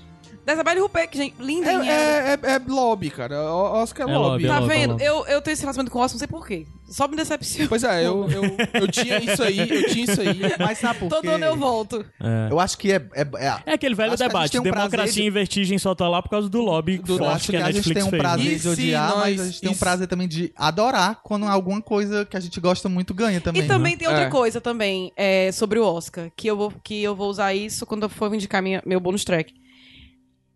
É, pra nós, muita coisa não chega. E as listas de indicados do Oscar A gente- desperta pra muitas Exato. coisas que pois não é, chegariam. eu acho, Sim, eu sim. acho que o para mim há, há algum tempo o grande lance do Oscar é a lista de indicados. É eu, eu poder ter acesso a esse tipo de filme. Principalmente Desde o começo, desde o finalzinho do ano, quando começa a falar os que estão cotados. Porque nesses cotados você acaba Começam os descobrindo filmes que... festivais. É, é, sim, dos festivais. Na verdade, quando já no Sundance final do ano, quando já tá mais no... no- no- já estão pesando o resultado, porque já rolou os festivais de começo do ano e tal, né? Mas você já tem uma noção de Não, filmes porque Toronto é no segundo semestre. É, é, mas os, os do primeiro semestre ainda, com Kanye, Kanye, etc. É. que aí já no final do ano já tá aquele peso bom que você já tem uma lista consistente de filme e esses filmes são apontados como estarão no Oscar. Você vê, muitas vezes eles acabam nem indo. Mas pelo menos é isso, é uma curadoria, porque infelizmente a gente aqui no do- Brasil fica muito preso É. nesses filmes que estão no grande circuito, né? Porque Que ocupam todas as salas. é, é raro. E no final das contas, aqui em Fortaleza, por exemplo, os filmes que acabam indo pro circuito independente, para pro Dragão, etc., acabam Mas é- sendo muito mais filmes estrangeiros. Mas o que etc é o quê? Hã? Além do dragão. Hã? Além do dragão tem o que que mais? São Luís, às eu vezes, acho tem umas que- coisas E o assim. Rio Mar tem sessão de arte. eu E o. É, em alguns shoppings tem. O. o... Me perdi completamente, pode ver. Mas eu, eu, eu devo é, tirar o chapéu para a curadoria do Cinema do Dragão aqui em Fortaleza, porque tem entrado muito filme americano independente ou menos conhecido, assim, vamos dizer assim. Que não entra em outros cinemas também. Sim, sim, sim. Então- É, e eles têm feito um, um Não é trabalho. só filme fora americano. É, eu, eu, eu, eu tive. Faz muito tempo que eu não. Que eu morei fora, né? E tudo aí eu não acompanhei essa virada aí do dragão. Mas falando de antes da virada, eu não tenho do reclamar também. Eu, antes de 2011, eu ia pro Dragão, era o, era o meu refúgio de cinema, era o Dragão do Mar. E aquela sessão de sábado, 10h45 da manhã do Iguatemi. Sim. Que não tem mais, né, cara? Que, que tem que ser guerreiro demais pra. Eu assisti É. Frox Nixon naquela, naquela sessão. Uhum. Porque não entrou no circuito comercial. Eu vim em uma sessão 10h45 da manhã no Iguatemi, de um sábado, eu morava na Barra do Ceará, com 20 quilômetros. tá? É engraçado porque nesse período, vários filmes que estão indicados ao Oscar acabam entrando no circuito aqui local que não entrariam. Eles entraram porque estão indicados ao Ah, é. Oscar. Então, como a gente disse, Harriet vai já entrar. Talvez nem entrasse em cartaz aqui, Verdade. né? Lançasse É, direto no DVD. É, e vários outros, como, sei lá, Jojo Rabbit, é provável que é um filme que não chegaria aos Eu acho que esse, também. apesar do, do Tom Que tá, Hanks vai chegar agora também, começou em fevereiro. Apesar de ser o Tom Hanks, é um filme menor que talvez se não tivesse... E ele de coadjuvante também. é. Não, eu acho que esse filme chegaria ao Oscar, porque no final das contas é Tom Não, Hanks. ao Oscar não, aos cinemas brasileiros. Eu acho que, pois é, desculpa, era isso que eu queria dizer. Em São que... Paulo, talvez. Eu acho que em Fortaleza não. Acho- Tu acha que não? Acho que chegaria. Acho que não. chegaria. Sei lá, é Tom Hanks. Eu acho que não tem um filme. de- Mas é um filme que não é Ele não tá salvando o mundo, ele não tá pousando um avião na. Ele não tá resgatando um navio. Destruindo o meio Ele de... não tá sozinho na praia. sabe? Tem Tá nada pondo em risco nenhum meio de transporte. Deixem Não tá morrendo de AIDS. É? Tá contando Tá história no banco da mundo, praça. né? É isso, gente. Vamos subir a música e a gente volta já já pra os bônus tracks e depois o encerramento desse programa. Mas antes tem os bônus tracks. Então, por favor, continue escutando.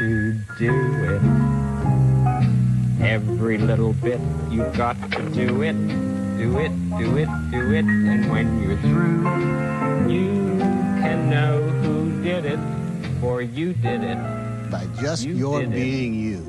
You There's no one in the whole world like you, and I like you just the way you are. It's such a good feeling to know you're alive. It's such a happy feeling. You're growing inside, and when you Muito otimista isso, é um bom sentimento to saber que você está vivo. Eu não sou assim, gente, eu sou copo meio vazio, melancolia, É, eu- eu queria ser, eu queria ser vizinha do Tom Hanks. Mas depois do Guerra Infinita eu sou perfectly balanced. As everything should be. Gente, bônus tracks. Lu, comece. Bom, saindo aí do circuito melhor filme, melhor atriz, melhor drama, Parará, eu quero indicar um curto documentário que está indicado ao Oscar, que é aquilo que eu falei, né? O legal do Oscar é isso, você descobrir coisas que geralmente não chegariam. E esse curto documentário, também dirigido por mulher. pra Cuidado, curta documentário. É, É, porque ficou. eu falei esse curto documentário. fi- É, não apareceu. Apareceu outra Mas coisa. eu disse Ficou cacafônico? É, né, parece que tu não falou a segunda sílaba da Foi. palavra. Ah, desculpa, mas eu falei, tá, gente? Porque eu falo rápido. Documentário é, curta-metragem. Em curta-metragem. em curta-metragem, pronto. Ele também é dirigido por mulher. Produzido por mulher, dirigido por mulher e fala de mulheres, que é o Learning to, to Skateboarding da Warzone e You're a Girl. Que é, né, aprendendo a andar de skate no lugar de guerra se você for uma menina. Esse documentário é sobre uma escola comandada por mulheres que ensinam meninas afegãs a lerem, escrever, a fazer contas de matemática e andar de skate. E o documentário ele tem 38 minutos e ele é dividido nas fases de aprendizado do skate. Sabe, a primeira parte é, aprendendo a- a subir no skate. Aí a segunda fase, aprendendo a andar tantos metros. E aí o documentário é dividido assim, mas obviamente que ele tá falando, ele tá contando a história daquelas meninas e daquelas professoras. Não se resume aos treinamentos de skate.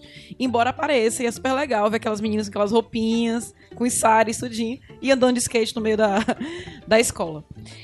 É, o bacana desse Quanto tempo, documentário... Lu? 38 minutos. Hum. O documentário. Vou tentar ser rapidinho aqui. Ele tá de disponível online. É, não sei se o Caio linkou da outra vez que eu participei aqui, mas eu fiz uma lista no Twitter só com tudo que tá Spotify aí ah, tá pra, linkado pra já. você ver. Vou linkar de novo nesse. pra- é, você pode ver tanto no Oscar. post desse, mas também pode ver nas notas aí no seu player. Se você estiver escutando no Spotify, o Spotify não deixa linkar as coisas até link. Desculpa.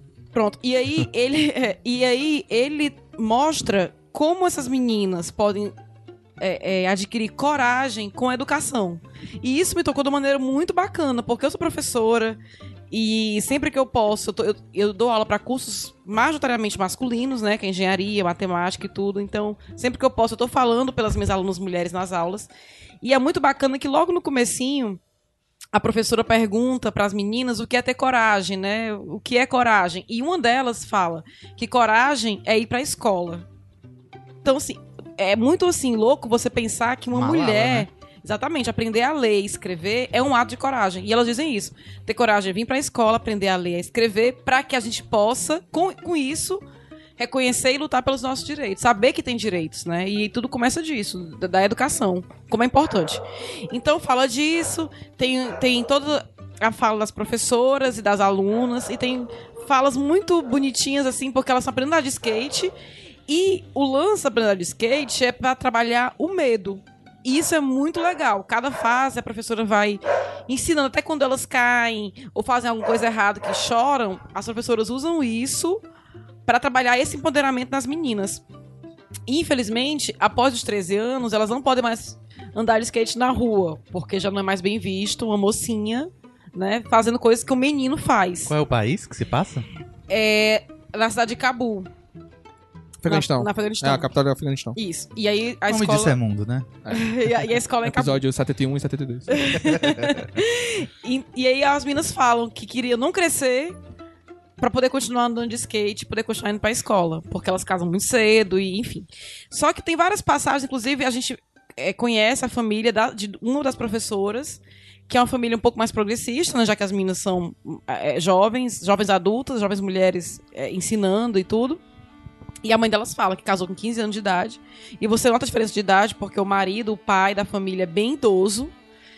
E a mulher, ela tá com, com 30 e tantos anos e parece um- uma senhora de, de 60, 60 anos. E ela fala que casou muito jovem, mas já que quer, quer outra coisa pras filhas, né? Aí ela não sabe ler, as filhas já sabem. lembrou aquele filme que ganhou o Oscar de curta no passado, documentário das mulheres fazendo a- absorvente. Absorvente, exatamente. E aí é isso, gente. É muito bacana, é muito bonito. A fala das meninas é muito verdadeira. E a gente nota que, assim, até mesmo as professoras que são um pouco mais liberais e tudo, elas ainda. É cultura, né? Tem uma, tem uma fala da. pro- Cultura e repressão. E né, repressão. tem, tem assim, mostra como elas lutam até para as famílias deixarem as meninas irem para a escola, porque tem medo delas serem é, é, estupradas e enfim. E tem um, um momento que a gente descobre também que o medo em deixar as meninas saírem é porque tem muitas famílias inimigas, né, na, na- em Cabul. E quando eles querem se vingar da família, eles se vingam nas meninas. Eles sequestram as meninas. E o mais horrível disso tudo, quando uma menina é sequestrada, como vingança, e ela volta, a menina fica mal vista, a família não quer mais. Porque ela ficou desonrada, porque foi sequestrada. Sabia né? que tem, infelizmente, bem triste pensar isso, isso existe um pouco, inclusive aqui em Fortaleza, de periferia. Sim, sim. Entre as guerras de facções, uma- um grupo que preferencialmente é vítima são jovens crianças, jovens meninos. Meninas. E é bem, mas vai. É, continua. é, é foda ser mulher, eu digo isso, não é exagerando, não. E daí tem tudo isso. E a professora, uma das professoras que coordena a escola, que faz, que vai buscar as crianças na casa, né? Pedir aos pais para que as crianças possam ir à escola. Ela fala que sempre foi mulher destemida e tudo, mas em uma fala dela, ela, ela disse que um cara tá lá querendo afrontá-la, dizendo que ela não pode fazer tal coisa. E ela diz pro cara: Você é meu marido, pra dizer o que eu posso fazer. Então, assim, mesmo que ela seja. Que ela afrontou um homem, mas ela ainda deve Eu quero fazer uma piada. obediência a outro homem, faça. Que tua indicação já teve o tempo do curta. Exagero. É isso, vejam, tá lá linkado. É isso. Bônus track, Igor. Eu vou indicar a história de um casamento, porque eu fiquei abismado que o filme não foi indicado ainda aqui esse ano. Nem Me no dá- ano passado, me dá tá disponível na Netflix desde o ano passado. E é. Gente, lá vai eu, eu passional, né? Que vocês vão dizer. Mas, tipo, é. Um dos melhores filmes do ano. Eu já vi uma Melhores cena inteira. Eu já vi um, do São as melhores inteira. atuações, concordo. Melhor filme. eu já vi uma cena inteira desse filme por causa dos teus stories. Ai, da Laura botou a Dern, Laura é. Doni Que que inteiro. é, é o discurso que vai dar o Oscar. É a ceninha que vão É a passar ceninha lá que no vai dar o Oscar dela. Sabe o que, que eu acho receber. que não foi indicado, Igor? Porque ele foi muito falado. Geralmente, quando já tem muito burburinho em cima de alguma Eu acho coisa. que é preconceito com a Netflix. Não, a gente fica muito Netflix. É, não, é porque aqui. quando assim que o Não, filme saiu, Iradex tá. É, Ah, é, tá. aqui. Eu tava Falando falando falta do- Na época do que Oscar. saiu Não. História de Casamento, não tava rolando Iradex Podcast, eu acho que a gente tava parado e tal, aí acho que é por isso. É, mas assim, é um filme maravilhoso. Que teve dizem, muito burburinho, que dizem os, os- o- as más línguas, que é a história do divórcio do Noah Baumbach, do diretor, com a Jennifer Jason Lee. Hum, Mas se foi, por, pra mim ele foi até generoso, porque eu acho que o filme tem uma visão positiva sobre a esposa, né? uhum. Porque, enfim, pra quem gosta de musicais também, é E bom a cena- a cena- Adam o Driver número, cantando. O número do Poxa. Adam Driver Como é cantando é maravilhoso. musical? Eu não Não, sabia. não é não, é não, é não. Porque tem uma cena que Tem ele uma canta. cena que ele canta Duas que... cenas que referenciam o mesmo musical, porque aquela música que ela canta com, as- com a mãe e com a irmã também é do mesmo Ah, musical, é do Companhia, do Company. Aham. Aí tem duas músicas do Companhia que ela canta uma cena e ele canta em outra cena, assim, tipo Aham. karaokê. É um trabalho de... É um filme de diretor e de ator, assim. É. O diretor saber que o ator é foda e... Não, vai. E, di- e Faz diz que não, é, não tem nada de improvisado, não, viu? Todos os, os, os diálogos são escritamente escritos ali nas páginas do roteiro. Nossa. É um filme excelente. É, eu demorei a ver esse filme por causa dos gatinhos. Ou os gatilhos. É, eu, eu, não, eu não tive esse cuidado, não fudi. Pois é. Solteiro, né? Tô de boa aqui, Eu me nem me emocionei com Eu- mas assim, eu adiei muito, eu não quis ver. Eu vi Porque tá vendo tudo, Eu digo, eu não do tive cuidado porque o, o, o filme é meio que uma película sobre a minha própria história, assim. Tem algumas diferenças e tudo, mas aquilo, muito daquilo que tá no filme aconteceu comigo. E eu fiquei putíssimo com muita coisa, que toda vida que eu falo, eu sou... Enfim, não vou falar. É, meu Deus. mas é isso, eu não tive cuidado, achei que achei que era a história de um casamento mesmo. É a história, é a história E de não divórcio. é a história de um divórcio. é.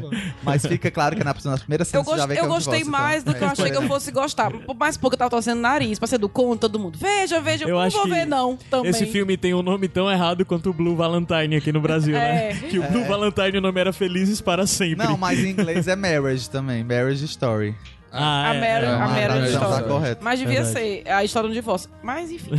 eu gostei, embora eu tenha ficado bem E tem a mal. Merit Weaver também, que faz a irmã da Scarlett Johansson. É porque talvez o Noah Sim. acredite que no final das contas é sempre isso, casamento. Meu Deus, que honra! Livinha chegou aqui. Porque depois desse Iradex Podcast tem gravação Do Aos 30? do Aos 30, que o. Iradex tá saindo na quinta, o Aos 30 Que sai. gravação é essa atrasando meu podcast, garoto? Desculpa, Caio. Felipe, bônus track. Eu vou. Eu ia dar um, agora eu vou dar dois, porque me lembrou. A indicação da Luísa me lembrou um filme saudita chamado Wajda. Wajda. Isso é o teu Que tempo é- do, do nome de Sé- o nome de Semundo, né? Tu que lembra, tinha tu que ver filme de todos os. Não, não, nem É, era. não, Felipe, que- é, só te interrompendo um pouquinho, desculpa, mas não te disseram não que era só o filme do Oscar, não pode indicar isso aí não, viu? Ah, mas.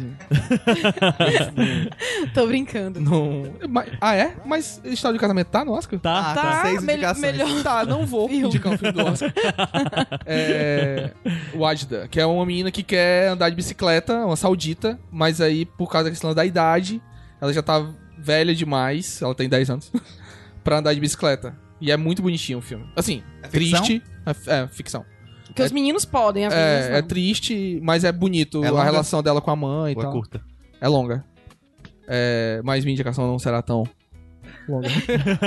É, e, mas a minha indicação mesmo é Taika Waititi, Sim. que é o diretor. Eu acho que o Taika tá sendo citado aqui há uns 4 ou 5 programas seguidos. Já já a gente reativa a estante do Iradex pra botar o Taika é, lá. tem- Precisa. Porque eu é, conheci, como muitas das pessoas conheceu Taika Waititi por Thor Ragnarok. Péssimo. Né? Ótimo. Melhor E- filme da Marvel. Ótimo. Pior filme da... Eu Ei, não, não, esse filme. ei, blasfêmia. Agora? Gente, E não. aí, Eu já falei outras vezes. Aí eu peguei- calada. Olha o seu lugar de fala, Luísa. fui ver a. Didi, o príncipe trapalhão, tá aí pau a pau com o Thor Ragnarok. E... não, não, gente. Tem que ser cortado, porque que isso ver cada não coisa. tem o menor. Tu fala do Caio falando de Friends e tu faz um negócio desse Thor Mas, Ragnarok. amigo, Perdeu a moral? Não. piada pastelão toda, o filme. Didi, Didi, o fantasma trapalhão. É o melhor Thor. Oscar. Melhor Thor.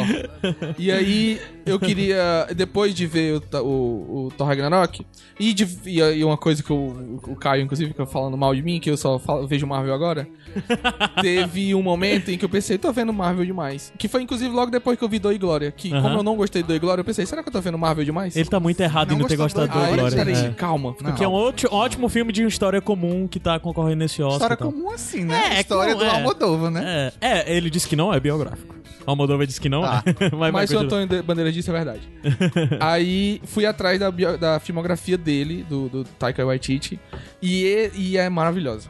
Porque Tu já viu Jojo Rabbit, né? ainda não. É o que Veja. falta. É o que falta ainda. Então eu quero ver no cinema. O Jojo só vai estrear semana que vem. Dia 6, deixa eu É, ver. eu 6 quero- de fevereiro, junto com Harriet. Eu quero ver no cinema, porque eu gostei eu vou rever tanto. aqui, é o meu filme favorito do indicado ao melhor filme, te juro. Mesmo. Eu não votaria nele, mas é o meu filme favorito. Uhum. Tu não votaria a nível de eu- bolão. Não, não, não votaria se eu estivesse na academia. Ah, porque entendi. eu acho que tem que ganhar um filme também que seja importante Entendi, entendi. Socialmente naquele momento. Aí eu- tu ia votar em Avengers Endgame. Parasita. Parasita, Parasita. Que é o meu tá favorito. concorrendo, Avengers.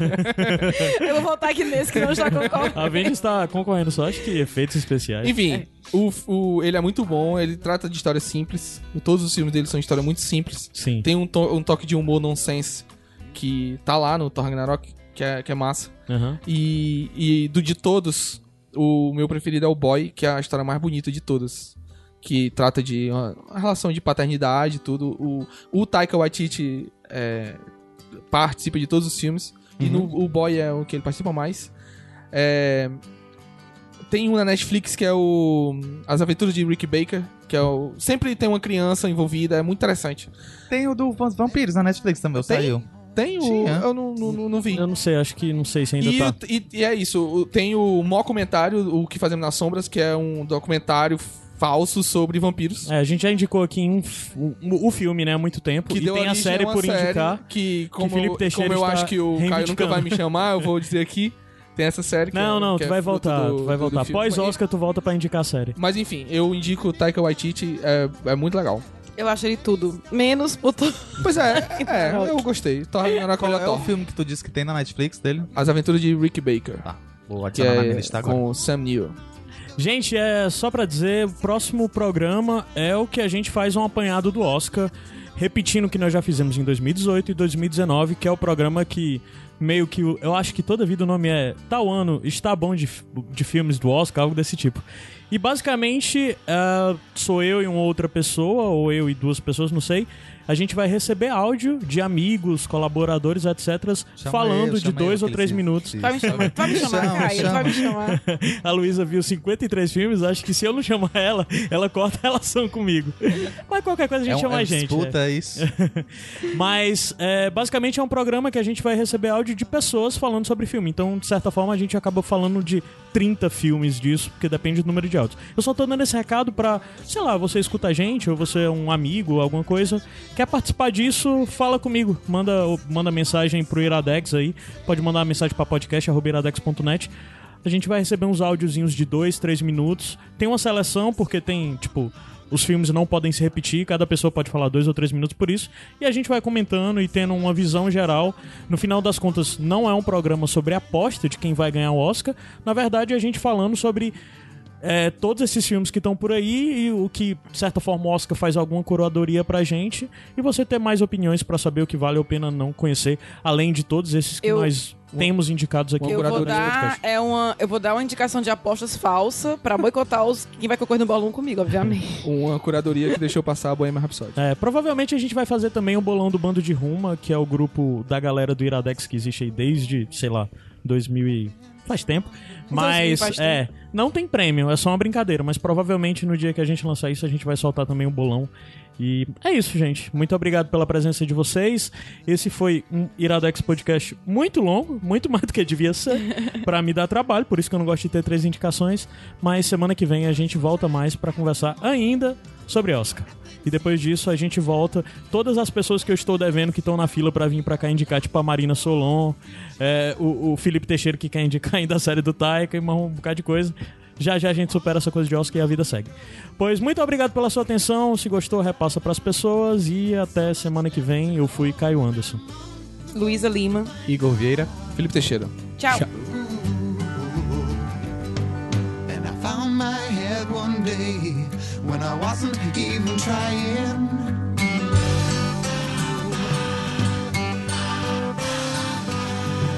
And here I have to say, cause there is no use in lying, lying. Yes, the answer lies within.